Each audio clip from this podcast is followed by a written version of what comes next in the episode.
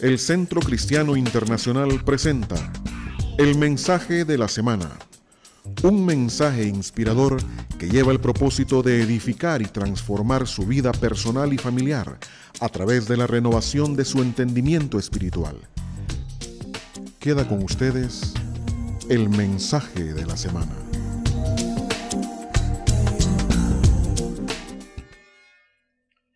Nuestro mensaje en esta mañana se deriva de una interrogante y allí mismo va la respuesta. ¿A dónde va tu vida? ¿A dónde va tu mente? Este será un estudio, amados, que comprobará a Biblia abierta cómo el estado mental de las personas, su condición pensante, condiciona a la vez sus actitudes en la vida, sus conductas, sus elecciones, decisiones, las relaciones que va armando esta persona y todo está como un derivado de su situación mental. O si pudiese yo pasarles una película rápidamente sobre mi vida, les diré que este tema justo encaja con mi situación. Mi mente me dijo que mi vida era una basura. Mi mente me dijo que mi vida no servía, que no había futuro. Y eso me llevó a intentos suicidas, como ustedes saben, una drogadicción que no era más que una forma de autodestrucción, un odio contra mí mismo. Pero en realidad no es que no tenía o que no tuviera posibilidades. Lo que sucedía es que algo estaba mal en mis pensamientos, la manera como enfocaba mi vida, la manera como enfocaba mi situación personal, condicionaba todo lo que pasaba. Pero a partir del Evangelio, en mi vida, todo comienza a cambiar.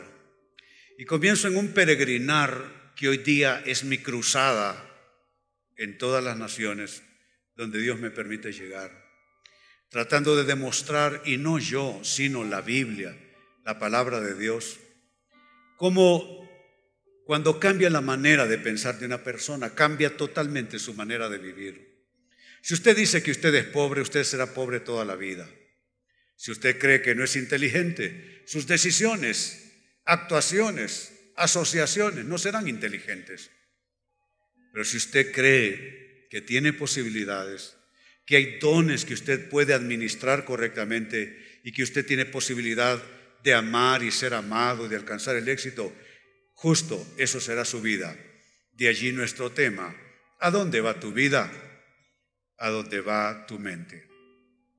Y quiero comenzar de manera introductoria con un texto que está en la Biblia, lo tomo de la versión Reina Valera, años 60 de la Biblia, donde la primera parte del verso 7 del Proverbio capítulo 23 dice lo siguiente, porque cuál es su pensamiento en su corazón, tal es él. De una manera llana, simple si se quiere, sin argumentos acompañándole, pero de forma certera y golpeante, el proverbista dice que la vida suya y la mía es producto de lo que se anida en nuestro pensamiento. Lo reitero en su lectura, porque cuál es su pensamiento en su corazón, tal es la persona. Mi comentario a esta escritura es el siguiente, lo comparto en mis notas para ustedes. Somos producto de lo que pensamos, es lo que está diciendo el texto. Somos producto de lo que pensamos. Los pensamientos nuestros determinan la conducta, las actitudes, las elecciones nuestras. Nunca usted va a encontrar, nunca nadie piensa de un modo y hace de otro. Quizá dice, pero lo que decimos no necesariamente es lo que pensamos. Hay personas que parece que dicen lo correcto y pareciera que hacen conforme a lo que dicen, pero no es verdad. Al final del día, terminamos actuando conforme no a lo que decimos, porque a veces decimos cosas que no creemos, o a veces decimos cosas que no son cimiento en nuestra vida, pero realmente actuamos conforme a lo que pensamos más que a lo que decimos. Así es que, partiendo de esta verdad fundamental, los pensamientos condicionan la conducta, pasemos ahora entonces a ver tres verdades fundamentales sobre los pensamientos. Son verdades inobjetables. Nadie puede siquiera esgrimir ni medio argumento en contra de esto está sólidamente presentado en la Biblia. Son tres verdades fundamentales sobre los pensamientos. La primera de ellas, los pensamientos e ideas por lo general van ligados a los valores que tenga la persona. Siempre es así. Si su escala de valores es alto, su sistema pensante es alto. Si su escala de valores está en la banda media, ¿Sabe cómo se le llama a la banda media? Se le llama mediocridad. Esa es la banda media. Nuestra sociedad está llena, sin ánimo de ser insultante, nuestra sociedad está llena de gente mediocre. Lo que quiero decir con eso es que se conformaron quedarse en la banda media, en su estructura pensante. Entonces dijeron, bueno, es que así soy yo. O quizá dijeron, es que así es mi familia, o es que este es mi, mi trasfondo, mi situación de origen o de procedencia, y se quedaron en su origen y procedencia. Pero ¿quién dice que uno deba quedarse donde uno se origina? Uno no debe quedarse allí. Uno debiera de buscar la banda más arriba. Y sabe, para que una historia, me refiero a la historia de un individuo, para que una historia tenga sentido, lo que hay que hacer es subirse de la banda donde a uno lo colocó la vida de, entrada, de inicio. Hay que tratar de subir.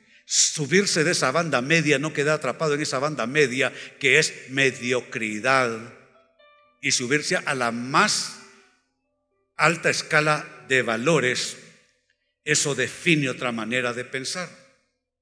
Cuando comencé a ser pastor, yo ni remotamente aceptaba quedarme en la banda donde me entregaron una iglesia.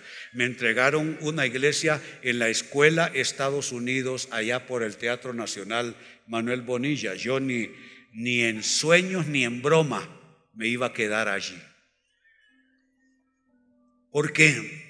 Porque ese lugar no correspondía a mi escala de pensamiento ni a mi sistema de valores. Mire solo el tema nuestro con los estudiantes universitarios. Yo digo, ¿cuál es el pleito? Que ellos dicen 60 y la rectora dice 70 para pasar.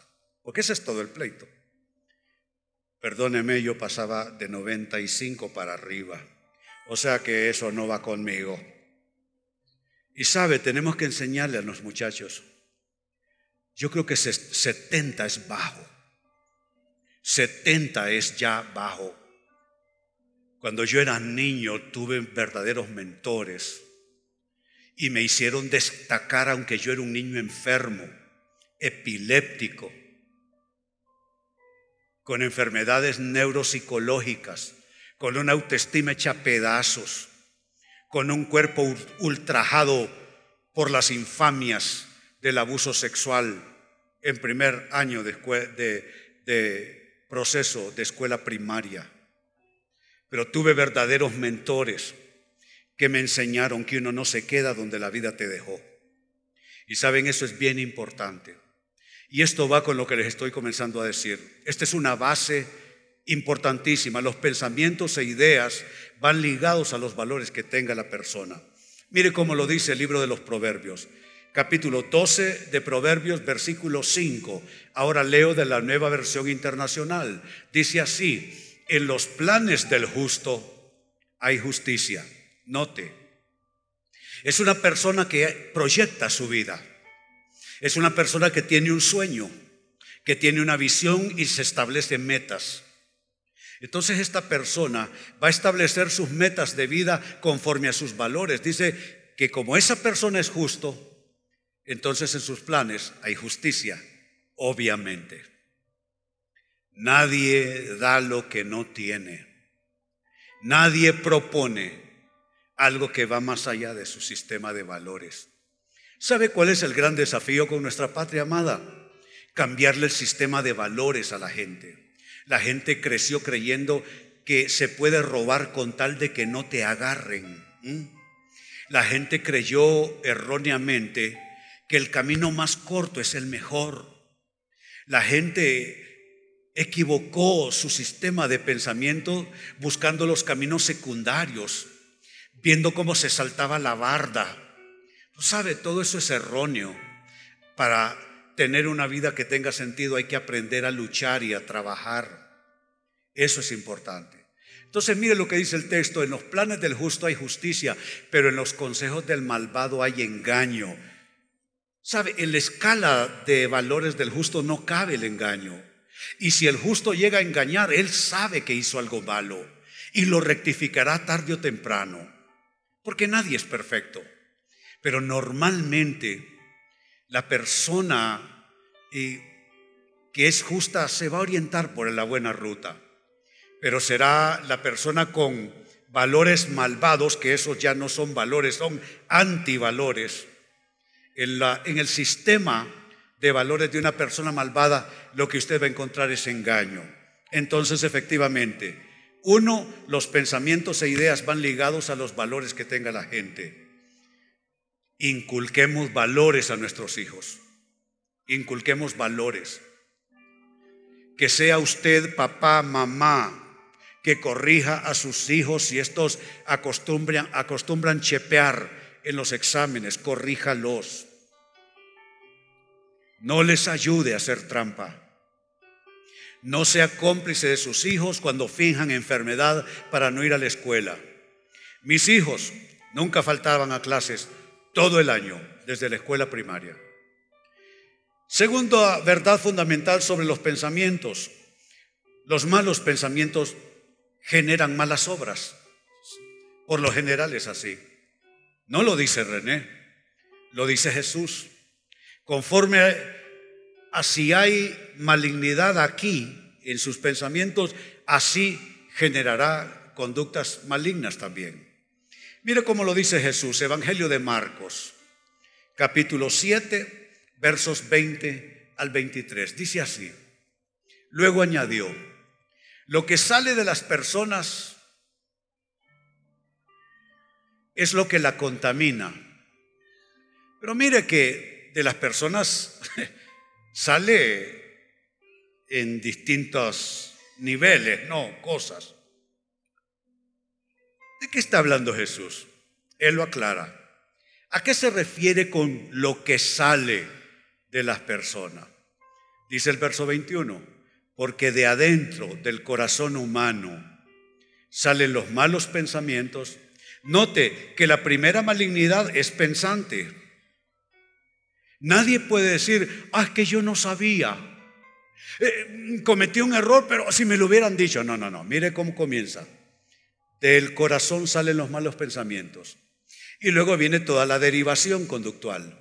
La inmoralidad sexual, los robos, los homicidios, los adulterios, la avaricia, la maldad, el engaño, el libertinaje, la envidia, la calumnia, la arrogancia y la necedad. Todos estos males vienen de adentro y contaminan a la persona. Cada vez que yo hago el mal, ese mal apareció primero en mi mente, en mis pensamientos. Siempre es así. Cada vez que usted hace el mal, no es un mal eh, espontáneo, no. El mal nunca es espontáneo. El mal es a consecuencia de. Dice en el libro del Génesis que el corazón del hombre es inclinado del mal desde su infancia. Entonces el mal nunca es por generación espontánea. El mal es producto de procesos mentales y de allí la importancia. Si nosotros trabajamos la carpintería mental de nuestra gente, de nuestros niños, de nuestros jóvenes, y hacemos bien nuestro trabajo, habrá menos malignidad. La corrupción no se va a resolver metiendo gente a la cárcel solamente. Bueno, está bien, eso mete miedo a la gente. Pero yo he encontrado en el último de los análisis que no debiera ser el miedo lo que condicione a las personas, sino el entendimiento de lo que es bueno y de lo que es malo. Cuando logramos desarrollar la conciencia de la gente, entonces ya no es por temor al castigo. Eh, yo digo que el temor al castigo es como el primer retén es la primera tranca que hay que poner. Por supuesto, a un niño que no puede razonar, que le dice usted, te voy a dar faja si no haces caso. Que no queda remedio.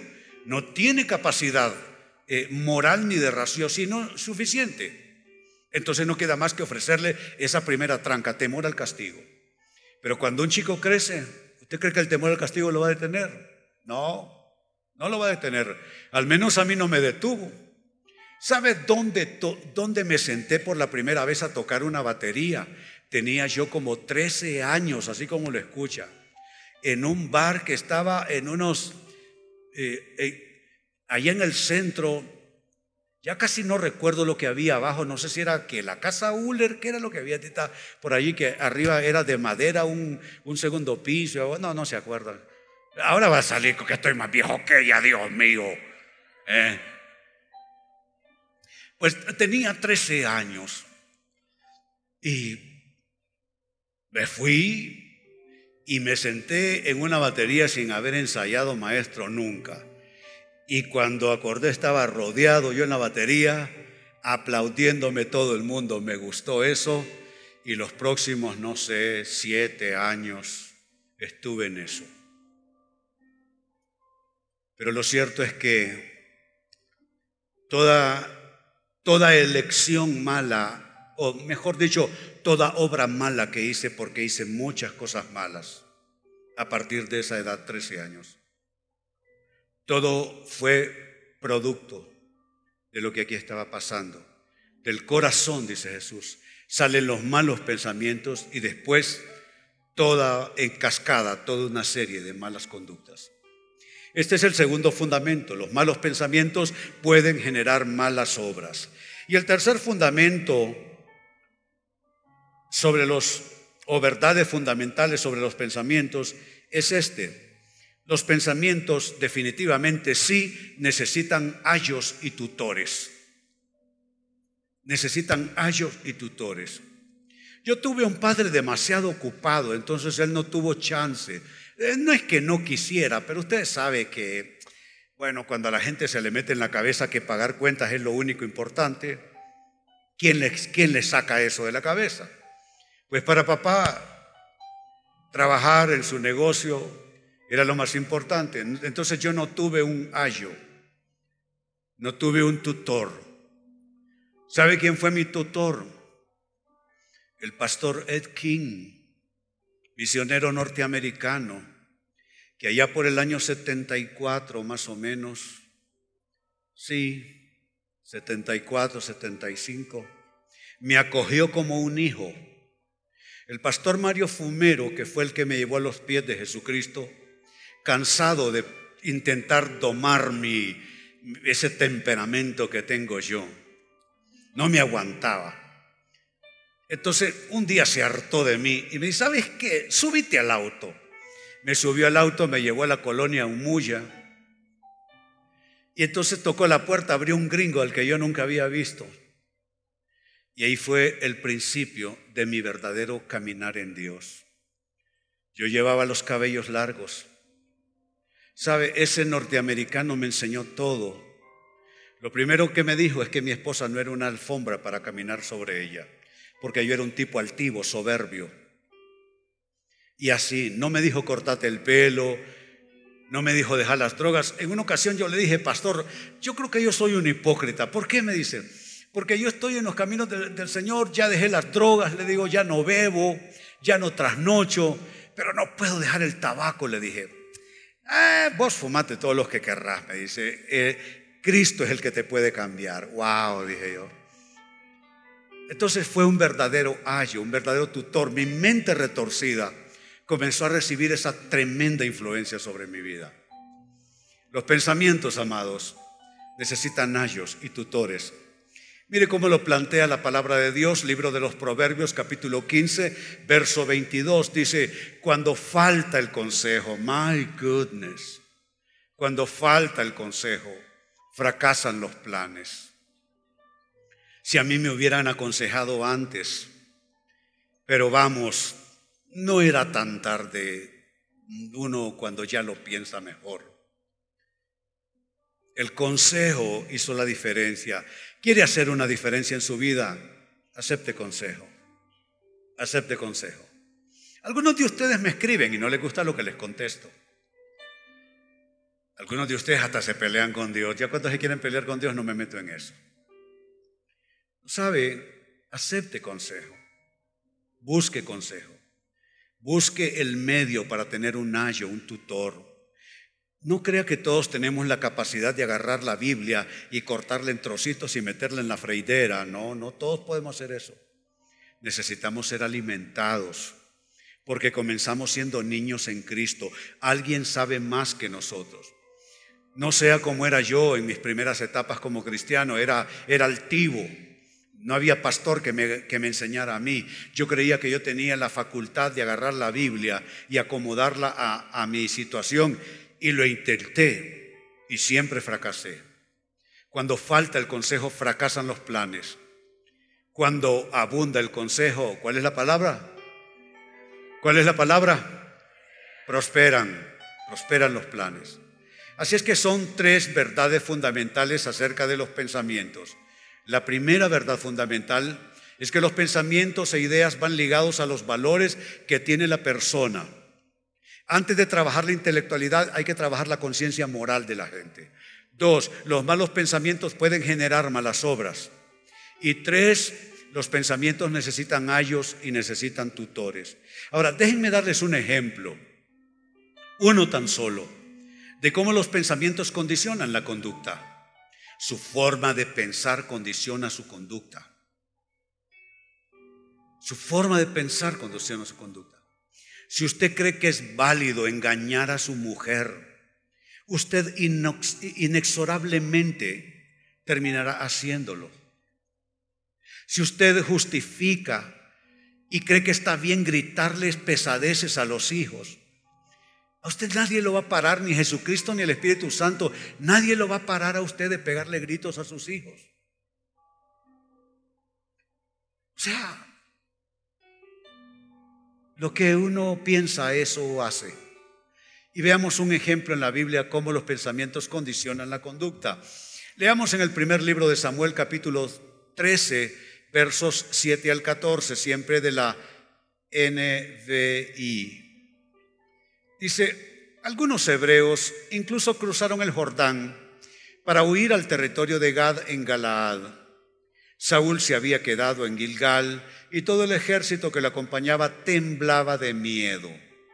Allí estuvo esperando siete días, según el plazo indicado por el profeta Samuel, pero éste no llegaba. Como los soldados comenzaban a desbandarse, Saúl ordenó, tráiganme el holocausto y los sacrificios de comunión. Y él mismo ofreció el holocausto, cosa que no es válido hacer. En el momento en que Saúl terminaba de celebrar el sacrificio, llegó Samuel. Saúl salió a recibirlo y lo saludó. Pero el profeta Samuel, escuchen bien, le reclamó, ¿qué has hecho? Porque se atrevió a hacer lo que un rey no debe hacer. En la Biblia, el, el trabajo, el rol de un rey y el de un sacerdote son distintos. Solo nosotros en Jesucristo somos reyes y sacerdotes. Pero en aquella instancia de los procesos de Dios en la humanidad, eh, el rey tenía que esperar que el profeta fuera a presentar los sacrificios antes de entrar en la batalla. ¿Qué has hecho? fue el reclamo. Verso 12. O verso 11, segunda parte. Segunda parte. Saúl le respondió, pues como vi, qué importante es, porque hay formas de ver y formas de ver. Dijo Jesucristo que usted tiene dos posibilidades en lo que a mirar se refiere. Usted puede tener el ojo enfermo y todo su cuerpo estar en tinieblas. O usted puede tener su mirada sana llena de luz y toda su vida estará en luz también. Se llama capacidad perceptiva. Dice Saúl, pues como vi, yo le pregunto, ¿qué ve usted y cómo lo interpreta? Yo miré mal mi vida. Yo interpreté mal mi vida. Yo pensé toda mi, toda mi infancia, parte de mi adolescencia, yo pensé que por lo que yo había visto en mi vida, un chico enfermo con problemas de toda índole, sea, yo, yo pensaba por lo que miraba, oiga cómo se lo digo, pensaba por lo que miraba.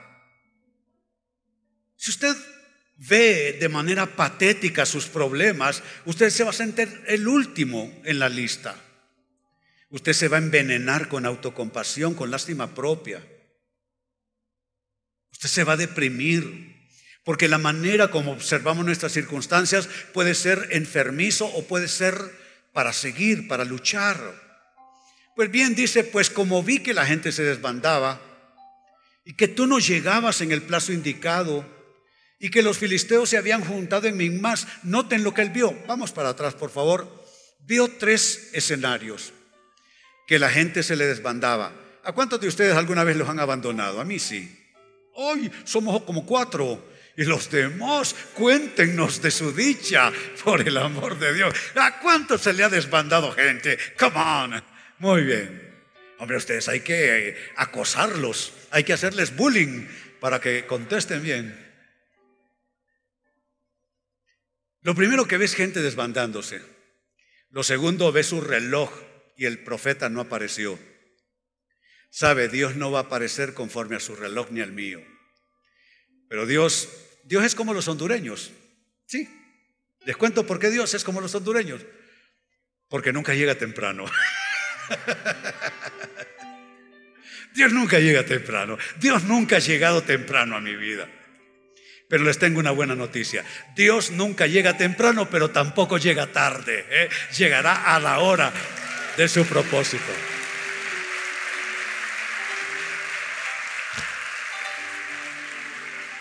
El segundo escenario, entonces, vino el reloj y el profeta no apareció. Y el tercer escenario, miró que sus enemigos lo estaban rodeando. Entonces note, la gente en que confía se le desbanda. Dios no llega en su auxilio y sus enemigos lo rodean. Ese es un cuadro, si usted, lo, si usted quiere, léalo así. Si usted quiere, léalo así. Y así lo leyó Saúl. Pero no se lo aceptaron eso. Mire lo que sigue diciendo. Y pensé, vi esos tres escenarios, gente desbandándose, el profeta no llega y mis enemigos comienzan a rodearme. Vi y pensé, Vi y pensé. ¿Qué pensó? Los filisteos ya están por atacarme en Gilgal y ni siquiera he implorado la ayuda del Señor. Por eso me atreví. Mm. Fe no es atrevimiento. Se le dijo a un hombre en la Biblia, esfuérzate y sé valiente. Pero valentía no es lo mismo que una actitud atrevida. Pareciera lo mismo. Pero hay un atrevimiento que no debemos hacer y es no mover una pieza si Dios no nos ha dicho que ya llegó la hora. Créanme, yo he movido piezas por emoción, por entusiasmo, por impulsividad, por enojo. Yo ya sé lo que es mover piezas por emocionalidad. Nunca me salió bien. Entonces, cuidado con esta clase de me atreví. Me atreví a ofrecer el holocausto, dice. Y sigue diciendo, eres un necio, le replicó Samuel. No has cumplido el mandato que te dio el Señor tu Dios. El Señor habría establecido tu reino sobre Israel para siempre. Y verso 14, pero ahora te digo que tu reino no permanecerá. El Señor ya está buscando un hombre más de su agrado, pues tú no has cumplido su mandato. ¿Era malo Saúl? No, era tonto. ¿Sí? Es que ser malo es una cosa, ser tonto es otra. ¿Por qué digo que era tonto? Porque permitió que sus pensamientos lo engañaran. Tus pensamientos te van a decir muchas cosas. Te van a decir que vayas o que vuelvas. Te van a decir que compres o que vendas. Te van a decir que lo hagas o que mejor te retires. Los pensamientos te van a hablar todo el tiempo. ¿Qué vas a hacer? Tu mente no es precisamente un altar de Dios. Tu mente es muy voluble. Hoy, hoy puedes pensar una cosa, mañana otra. La mente puede ser una verdadera trampa. La mente tiene que ser educada conforme a los propósitos de Dios. Yo hacía todo lo que me venía. Yo cuando joven no le dije no a nada. Todo estaba bien para mí. Le di rienda suelta a todos mis apetitos. Y terminé en estas calles de Tegucigalpa, borracho, drogado, sin familia, completamente solo. Casi destruyo mi matrimonio, me casé a los 19. Casi destruyo mi matrimonio. Yo estoy aquí para decirles a viva voz que los pensamientos parecen legitimarse dentro nuestro, pero hay algo más confiable que los pensamientos, los pensamientos de Dios. Yo sé los pensamientos que tengo para ustedes, dice el Señor, pensamientos de bien y no de mal, para darles un fin y una esperanza. Tenemos nosotros que confiar menos en nuestros pensamientos y confiar más en los pensamientos de Dios. ¿Quiénes están de acuerdo conmigo?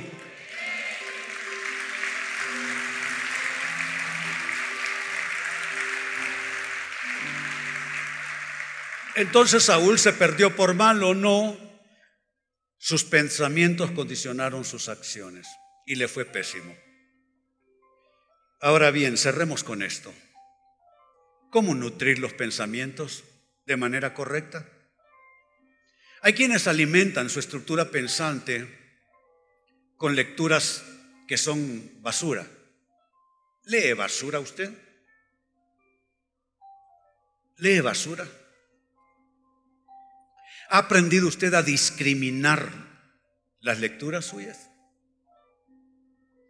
Otros nutren sus pensamientos viendo basura en la televisión o en el cine. ¿Cómo nutre usted su mente? La mente es como una bolsa, todo lo que usted mete ahí se queda, ¿eh? Todo lo que usted ponga ahí se va a quedar. Ponga usted un poco de pornografía y eso es lo que se va a quedar y le va a pedir más. ¿Cómo podemos nutrir nuestros pensamientos? ¿Sabe? Cuando yo era joven, yo hacía los, los puros de marihuana con el papel de la Biblia. Y en vez de nutrir mi mente con la palabra de Dios, literalmente me la fumaba. Mi vida fue un infierno. Quiero decirles, no, no, no es diversión. Jóvenes que están aquí, que están luchando entre otras influencias allá afuera, que les dicen jóvenes que ser cristiano es mala onda, que eso es eh, retrógrado, que eso es estar desfasado. No crean en lo que se les dice allá afuera. Ustedes en este rato vienen a beber de las fuentes de la palabra de Dios. Y esos pensamientos de Dios que vienen a su mente comienzan a luchar contra los otros pensamientos que las otras influencias allá afuera están tratando de meter en la bolsa de sus pensamientos. Es todo un proceso en Dios. Así que la pregunta es vital. ¿Cómo nutrir los pensamientos de manera correcta? No tengo una enorme lista, una lista muy corta. Lo primero es cultivar siempre el lado bueno en la manera de pensar.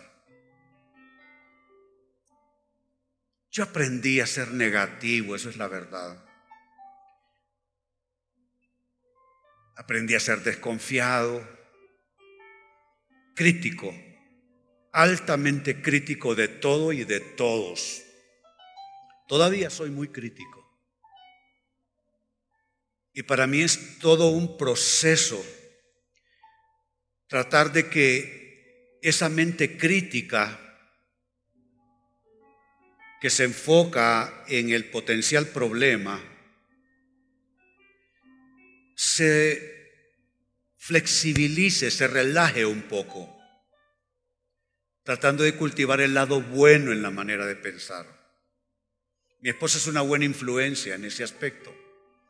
Yo le digo que ella es ingenua, pero en realidad no lo es. No es que sea ingenua, es que su estructura pensante es noble. Yo me crié en la calle. Yo la nobleza la aprendí en la iglesia. En la calle aprendí otras cosas. Ella es noble. Entonces, si usted es como yo en alguna manera, usted tiene que darse cuenta que va a tener que luchar, que la maleza crece en su mente, porque se sembraron semillas en un tiempo o en otro en su mente. Pero usted va a tener que cultivar una manera sana, noble, buena de pensar tiene que luchar todos los días con esto. Mire cómo lo dice el apóstol Pablo en su carta a los filipenses. Filipenses capítulo 4, verso 8. Leo ahora de la nueva traducción viviente. Dice así, y ahora, amados hermanos, una cosa más para terminar. Y les recuerdo que Pablo está en la cárcel cuando escribe esa carta. O sea que el hombre no es que la está pasando bien. O sea, eso no es filosofía, eso no es positive thinking, no, no es pensamiento positivo. Él está amolado en sus circunstancias de vida y es una injusticia tener a ese hombre de ese estirpe preso. Pero su mente no está atrapada por sus circunstancias. Óigalo bien, su mente no está atrapada en lo que le está pasando. San Pablo logró emancipar su estado mental de sus circunstancias y eso es posible de lograr. Entonces dice, una cosa más para terminar. Concéntrense en todo lo que es verdadero, todo lo honorable, todo lo justo, todo lo puro, todo lo bello y todo lo admirable. Piensen en cosas excelentes, porque de eso se trata, de pensar correctamente, de pensar sanamente, saludablemente, terapéuticamente, constructivamente. ¿Cómo piensa usted? ¿Cuál es su tendencia? ¿Es usted negativo, negativa? ¿Es usted miedoso, miedosa? ¿Es usted inseguro, insegura? ¿Es usted sospechoso, sospechosa, malicioso? Piensen en cosas excelentes, dice él, y dignas de alabanza. Entonces, ¿cómo, cómo se nutre la mente de manera correcta? cultivando siempre el lado bueno en la manera de pensar. Usted va a tener que desechar ciertas tendencias. Usted va a tener que desechar ciertas maneras de pensar. Y va a tener que comenzar a reorientar su manera de pensar. ¿Sabe? No es un red carpet, no es una carpeta roja, una alfombra roja por la que vivimos pasando. A veces hay gente alrededor nuestro que no nos va a facilitar las cosas, al contrario, nos la va a hacer más difícil compañeros de trabajo, familiares. Como dijo Jesucristo, a veces los enemigos de una persona los tiene en su propia casa. Pero usted no puede envenenarse con todo eso. Usted no, no deje que nadie le haga enfermar su manera de pensar. Cultive una manera de pensar que sea positiva. Segunda manera de nutrir los pensamientos de forma correcta, alimente su mente con el pensamiento de Dios. ¿Qué pensamientos dominantes hay en usted? Los de su papá, su mamá. No estoy para criticarles, pero yo creo que el pensamiento de Dios supremamente es mejor que cualquier otra forma de herencia en su mente. Papá, don Andrés Peñalba, catalán y pensó como catalán. No hay afecto, solo hay trabajo. Los catalanes son los más parecidos a los judíos. No en vano en España los más ricos están en la Cataluña. Por eso es que se quieren separar de España. No me parece buena idea, pero bueno. Papá pensaba de esa manera. y heredé una manera de pensar donde las relaciones están subyugadas a, los, a, las, a las metas, los intereses y los resultados. Mi mente se estructuró como la de papá. Soy un hombre que me baso en resultados y puse las relaciones por debajo de eso. Y me he tenido que arrepentir mil veces, porque las relaciones son más importantes que los resultados. Usted puede tener buenos resultados con relaciones que dan miedo. Y usted, si tiene buenas relaciones, aunque sus resultados no sean tan buenos, usted va a tener paz y va a tener dicha. Porque las buenas relaciones no se compran con dinero. Usted puede tener éxito en lo que hace, ganar mucho dinero quizás. Pero si usted es un mediocre, patético, en sus relaciones, si no hay disfrute en sus relaciones, usted no tiene nada, nada absolutamente. Cuando se harten de usted, donde quiera que trabaje, lo van a correr a patadas. Yo ya pasé por eso. Así que mejor alimentar la mente con el pensamiento de Dios. Lo dice el profeta Isaías, capítulo 23, 26 más bien, verso 3 de la nueva traducción viviente. Dice, tú guardarás en perfecta paz. ¿Cuántos quieren perfecta paz? Yo sí. Es una lucha vivir en paz. ¿eh? Tú guardarás en perfecta paz a todos los que confían en ti, a todos los que concentran en ti sus pensamientos. Wow. Tú guardarás en perfecta paz a todos. No hay clase social, no hay abolengo, no hay nivel de escolaridad, no hay trasfondo, no hay apellidos, no hay nada. A todos guardarás en perfecta paz a todos los que confían en ti, a todos los que concentran en ti sus pensamientos. ¿Concentra usted sus pensamientos en Dios en algún momento en cada 24 horas del día? o se espera siete días para venir a concentrar sus pensamientos aquí en Dios, muy poca inversión, diría yo. ¿Sabe cuánto ve en promedio televisión las personas? Entre tres y cuatro horas diarias, en promedio. Algunos ven más, por supuesto. Puede neutralizar 50 minutos de enseñanza cada siete días, esas cuatro horas diarias de estar siendo bombardeado por un montón de cosas que no son así en la televisión. Lo dudo. Usted necesita apartar un tiempo para concentrarse en Dios. Y ahí sí que el concepto calidad de tiempo es más importante que cantidad de tiempo. Yo conocí a un tipo que oraba dos horas todos los días y encima de eso oraba gritado. Entonces todos escuchábamos sus oraciones. Y era un tipo con una vida miserable. Con que usted concentre 20 minutos, media hora, así como estamos leyendo, concentrar en Dios sus pensamientos. Eso es Biblia, oración, Biblia, oración, Biblia, oración. Ya ni siquiera hay excusa de tener que comprar una Biblia. Las aplicaciones de la Biblia son gratuitas, muchas de ellas. Usted la puede poner en su móvil para que usted, donde quiera que tenga un ratito, abre su aplicación.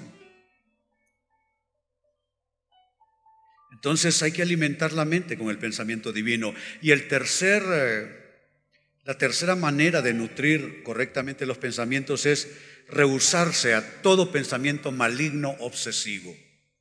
Todos tenemos obsesiones malignas, todos, todos. En esto no hay santo ni pecador. Todos, absolutamente todos, no se haga usted. Todos tenemos pensamientos malignos obsesivos, todos. Lo importante es que usted se rehúse a ellos, que no logren invadirlo, Mire lo que dice la Biblia y será nuestra última escritora. Isaías capítulo 55, versos 7 y 8. Que los malvados cambien sus caminos y alejen de sí hasta el más mínimo pensamiento de hacer el mal. Hasta el más mínimo pensamiento de hacer el mal. ¿Sabe cómo nosotros nos disculpamos diciendo, pero yo no, yo no pienso en matar a nadie. Yo no pienso en robar. Sí, pero dice hasta el más mínimo pensamiento de hacer el mal. Si su escala no está en esas grandes maldades y pecados sociales, pero no me venga a decir que usted no tiene un guardadito por allí de pensamientos que suelen visitarle a usted. ¿Qué tiene que hacer? alejar de sí, o sea que es posible hacerlo, alejar de sí hasta el más mínimo pensamiento de hacer el mal. Sigue diciendo el profeta que se vuelvan al Señor para que les tenga misericordia, pero noten que la misericordia parece ser gratuita y no enteramente es así. ¿Por qué muchas personas no reciben la misericordia de Dios? Porque Dios no es bueno, no, porque estas personas están plagadas de malos pensamientos. Y la misericordia de Dios no logra pasar esa capa impermeable de malos pensamientos. Dice que se vuelvan al Señor para que les tenga misericordia. Sí, vuélvanse a nuestro Dios porque Él perdonará con generosidad. Mis pensamientos no se parecen en nada a sus pensamientos, dice el Señor. Y mis caminos están muy por encima de lo que pudieran imaginarse. Hay que rehusarse a toda obsesión maligna de cualquier índole, dinero, cosas para hacer, decisiones, asociaciones. Algunos de nosotros hicimos yugo desigual con gente que nos sirvió solo de tropiezo, porque nos dejamos llevar por cosas que no debimos, belleza, o esto. Hay personas que tienen una capacidad de articular la palabra, que son capaces de echarse a la bolsa al mejor. Usted tiene que rehusar de que gente ponga pensamientos de malignidad en usted. Son tres maneras entonces, cómo nutrimos nuestros pensamientos de manera correcta. Uno, comenzar a nutrirlos de esta manera, cultivar el lado bueno de las cosas. Le voy a pedir a mi esposa que le dé un seminario un día de cómo uno no vive envenenado en su cabeza. Dos, ¿qué más hacer? Aumentar, eh, alimentar la mente con el pensamiento de Dios. Eso es Biblia. Y tres, hay que rehusar todo pensamiento maligno, obsesivo en nuestra mente. Amados, nuestro estudio esta mañana, a dónde va ¿A dónde va tu vida? ¿A dónde va tu mente? ¿Cuántos aprendieron algo?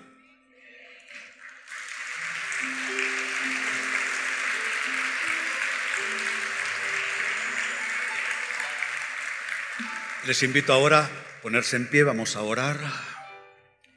Mi primera oración, usted que necesita al Señor y es más escurridizo, andado de iglesia en iglesia y en ninguna se ha convertido. Ha andado de orador en orador. Usted visitó apóstoles, profetas, pastores, maestros, eruditos, filósofos, consejeros y a todos se les escabulle. No se escabulle esta mañana, hombre. Reciba a Cristo. Yo recibí a Cristo con Mario Fumero. Yo le digo el viejo con todo cariño. Viera cómo alegamos por lo que él escribe en la tribuna. Lo llamo cada mañana que escribe algo, le digo, viejo, ¿qué te pasa? ¿De cuál fumaste? Le digo. Nos queremos mucho. Yo no le entendí sinceramente, pero él me dijo, ah, hincate aquí. Y yo me hinqué y yo recibí a Cristo. No sentí eh, escalofríos, ni corrientes, ni calorcitos. Nada. Yo no entendí nada, pero yo dije, yo me fui al piso. Allí comenzó mi vida a ser transformada. Así es que usted necesita a Cristo, incline su rostro, repita estas palabras, dígale, Señor Jesús, hoy quiero entregarte mi todo, mi vida por entera, Señor. Hoy te la doy. recibo el perdón de todos mis pecados en este momento. Y mi boca confiesa que Jesús es mi único y suficiente medio de salvación y el Señor de mi vida. Te abro las puertas de mi corazón. Entra en mí, Señor. Vive en mí. Y desde mi corazón, límpiame, transfórmame y hazme una nueva criatura. Amén. Si alguien hizo la oración, me indica con su mano, por favor, aquí en primera fila una dama, la felicito, a ver quién más. A ver quién más, otras manos por allí, alguien más que haya orado conmigo, otras dos, tres manos allá en esta sección, unas manos acá, están en la mejor edad esos chicos. ¿eh? Felicito al papá, más bien, qué bueno. Muy bien, bueno. Un aplauso para todos aquellos que hoy hicieron confesión de fe. Y ahora oramos en respuesta al mensaje. Padre, en esta hora yo vengo a pedir que tu palabra lleve fruto, que tu palabra construya nuestras vidas, Señor, que tu palabra edifique. Señor, te encargo cada persona que está hoy al alcance de mi voz, no solo los que están presentes en esta casa, pero los que me ven en la televisión o me escuchan en la radio ahora mismo. Dios, manda tu palabra y cumple el propósito para el cual la diseñaste para nosotros. Bendigo cada vida, bendigo cada persona. En el estadio de vida en que cada uno se encuentre, yo hablo bendición para cada uno, Señor. Pido que las malas semillas sean arrancadas por el poder del Espíritu Santo. Pido que las malas influencias sean golpeadas por el poder de Dios. Que se rompan las cadenas, que se pudran las cuerdas de opresión. Pido que las mentes se iluminen, los corazones se ensanchen Pido que la fe invada a cada persona por dentro. Pido que salga de aquí no como entró, sino más que victorioso, más que conquistador. Señor, levantamos en las plazas de nuestras vidas la bandera de la fe, de la esperanza y del amor, las tres virtudes teologales con las que construimos vida. Oh hermano, hermana, por lo que has estado orando, yo pido bendición. Levanta tus manos, quiero bendecir tu proyecto de vida. Oh bendigo cada proyecto de vida que está, Señor, representado en cada persona en esta casa. Esos planes fructificarán. Esos anhelos se convertirán en realidad. Lo que está a nivel de mente y de corazón, ahora eso se volverá material tus ojos, hermano y hermana, lo verán. El Señor quitará el candado, el Señor abrirá la puerta, el Señor bendecirá. Bendigo todo lo que tú representas. Bendigo la totalidad de tu ser. Bendigo la senda de tus pasos. Bendigo la mesa en que comes, la cama en que duermes. Bendigo cada una de tus relaciones. Bendigo cada uno de tus emprendimientos. Así te bendigo en el nombre del Padre. Recíbelo. Y del Hijo. Recíbelo. Y del Espíritu Santo. Decimos todos, amén y amén. Los amo, mi cariño está guardado en mi corazón para ustedes. Dios les bendiga. El Centro Cristiano Internacional presentó el mensaje de la semana. Le esperamos el próximo domingo a esta misma hora. Continúe con nosotros.